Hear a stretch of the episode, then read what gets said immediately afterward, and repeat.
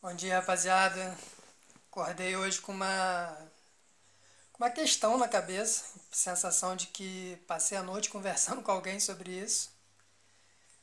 Abri o olho e veio muito forte, assim, que, que é a, a questão da verdade, né? Na história da filosofia se fala muito sobre essa questão da verdade, o que, que é a verdade, e não é de maneira nenhuma a ideia aqui percorrer a história da filosofia, ver o que, que cada filósofo pensou sobre a verdade, não, não, definitivamente não é essa a ideia. Mas pensar aqui um pouquinho junto com vocês o que, que é isso, né? Quando a gente fala de verdade, a gente está falando de quê? E me parece, né? Eu tenho uma percepção muito existencial da vida, vamos dizer assim, né? não digo existencialista, mas existencial. E me parece que a verdade ela não é um conteúdo, que a verdade ela não é uma ideia, a verdade não é aquilo que a gente pode chamar das nossas narrativas, mas a verdade ela é a própria existência. Né? Tudo que existe é verdade. De alguma forma, pelo menos, aquilo é verdadeiro. A questão é que justamente, apesar de ser verdadeiro, quando a gente vai falar sobre isso, quando a gente vai falar sobre esse real, sobre esse verdadeiro, muitas vezes esse essa verdade ela acaba se perdendo nesse processo de tradução em palavras, nesse processo de tradução racional, de tradução verbal. Né? E por que será que isso acontece? Né? Essa é a grande questão. Né? Como é que a gente consegue comunicar a nossa existência? Será que, será que a existência é algo comunicável? E me parece que sim, apesar de não ser algo tão simples. Né? Me parece que sim. E quando, assim, quando que eu observo uma existência se comunicando? Me parece que é quando a gente consegue ter um, um alinhamento dentro da gente de todas as nossas faculdades de percepção da realidade. Então a gente capta a realidade a partir de diversas, diversas dimensões de nós mesmos. Então a gente capta a realidade através da nossa razão, a gente capta a realidade através dos nossos sentidos, a gente capta a realidade através das nossas emoções, através da nossa intuição. Enfim, a gente tem vários canais pelos quais a gente vai percebendo e criando né, essa noção de realidade que a gente tem, isso que a gente pode entender como a nossa verdade. Só que nem sempre esses nossos canais eles estão alinhados. Né? Então é bem possível, na verdade é bem comum, muitas vezes eu, muitas vezes eu sinta uma coisa e aquilo que eu sinto muitas vezes não está alinhado ao que eu penso, que muitas vezes também não está alinhado com aquilo que eu estou intuindo, que muitas vezes não está alinhado com aquilo que o meu corpo está percebendo das, das coisas. Né? Enfim. E quando isso acontece, né, quando a gente tem essa fragmentação muito grande na percepção da realidade, é muito difícil da gente conseguir comunicar qualquer verdade. É, quando a gente vai falar com alguém, você está conversando com alguém e aquilo ali simplesmente, sabe, aquela conversa vazia, aquela coisa que a pessoa fala, fala, fala, não diz nada e, porra, parece que nada está conectado com nada e a pessoa está falando sozinha, está falando ali dentro da cabeça dela, está falando dos próprios problemas dela, enfim. É, mas, por outro lado, existe também uma outra experiência que é quando você vai, se encontra com alguém realmente e a comunicação ela realmente acontece, né? A comunicação realmente acontece. As existências elas se comunicam. E as existências elas se comunicam muito para muito além do discurso, para muito além daquilo que está sendo produzido no nível mental, no nível racional. É, então me parece que a construção dessa verdade ela não está ligada a, a um conteúdo no sentido de acumular informação, no sentido da gente e construindo e conectando ideias, né? nesse sentido de, de causalidade. Né? Uma ideia que gera outra, que gera outra, que gera outra, e no final eu tenho um conteúdo de algo, uma ideia coerente que o outro vai entender. Sim, isso existe, o outro pode entender, pode né, entender a, a, a arrumação daquela, da, daquele conteúdo, mas não necessariamente há uma comunicação de verdade nisso, uma comunicação de existência. E essa comunicação, ela se dá só quando a gente realmente consegue alinhar todos esses nossos canais de percepção. Né? Quando aquilo que eu penso está alinhado com aquilo que eu sinto, que está alinhado com aquilo que eu intuo, que está alinhado com aquilo que o meu corpo percebe, aí sim aí sim eu tenho uma verdade que não é uma verdade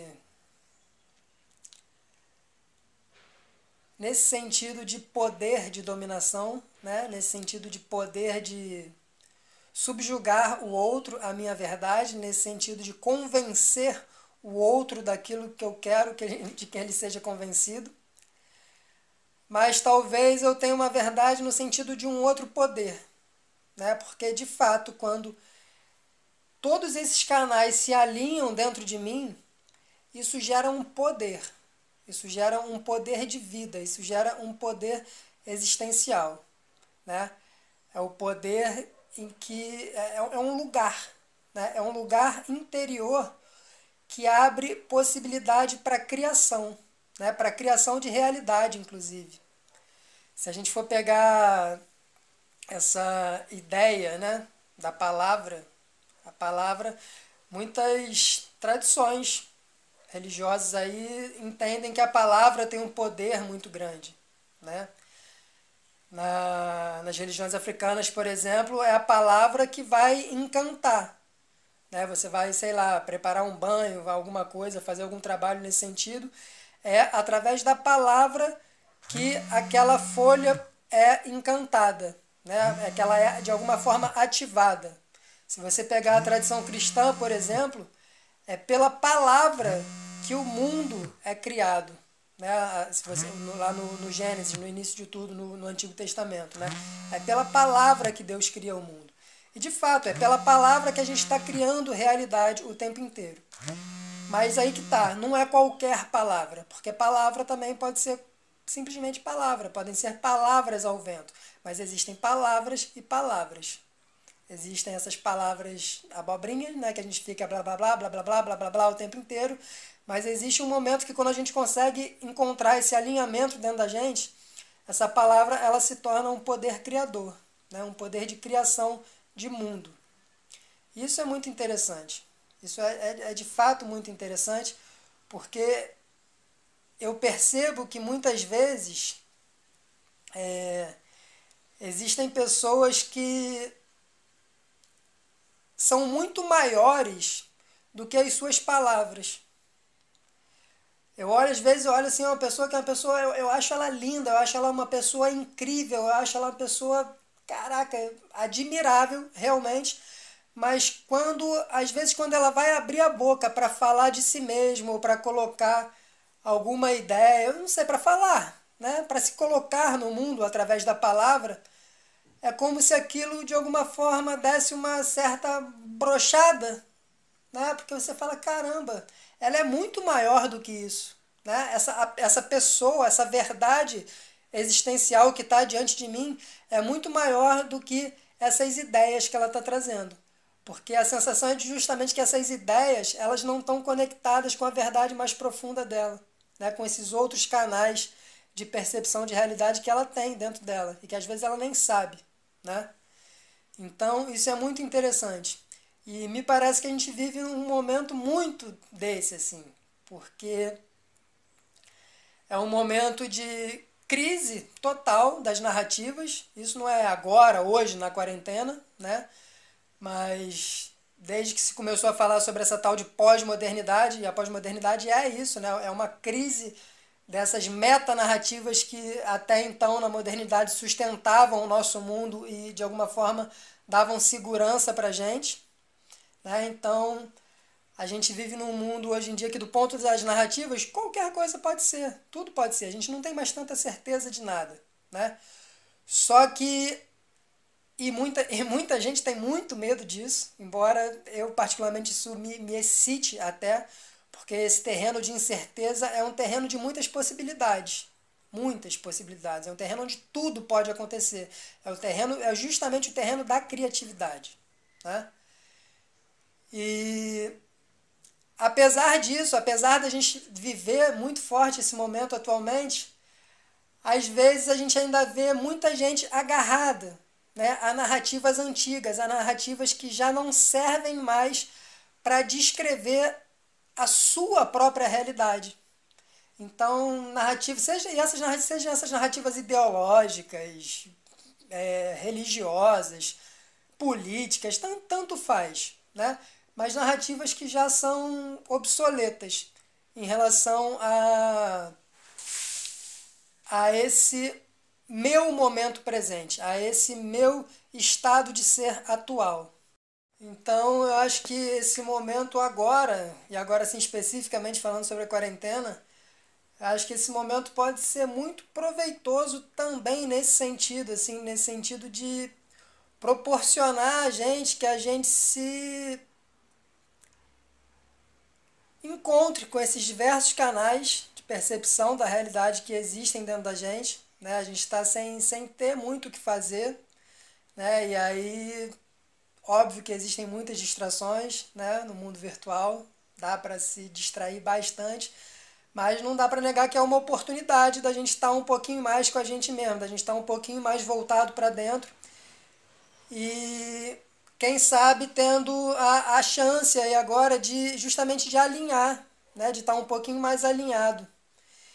E nesse processo de alinhamento, eu não tenho dúvida, assim, eu não tenho dúvida de que muita coisa muito linda vai surgir. Né? Muita coisa muito linda vai surgir.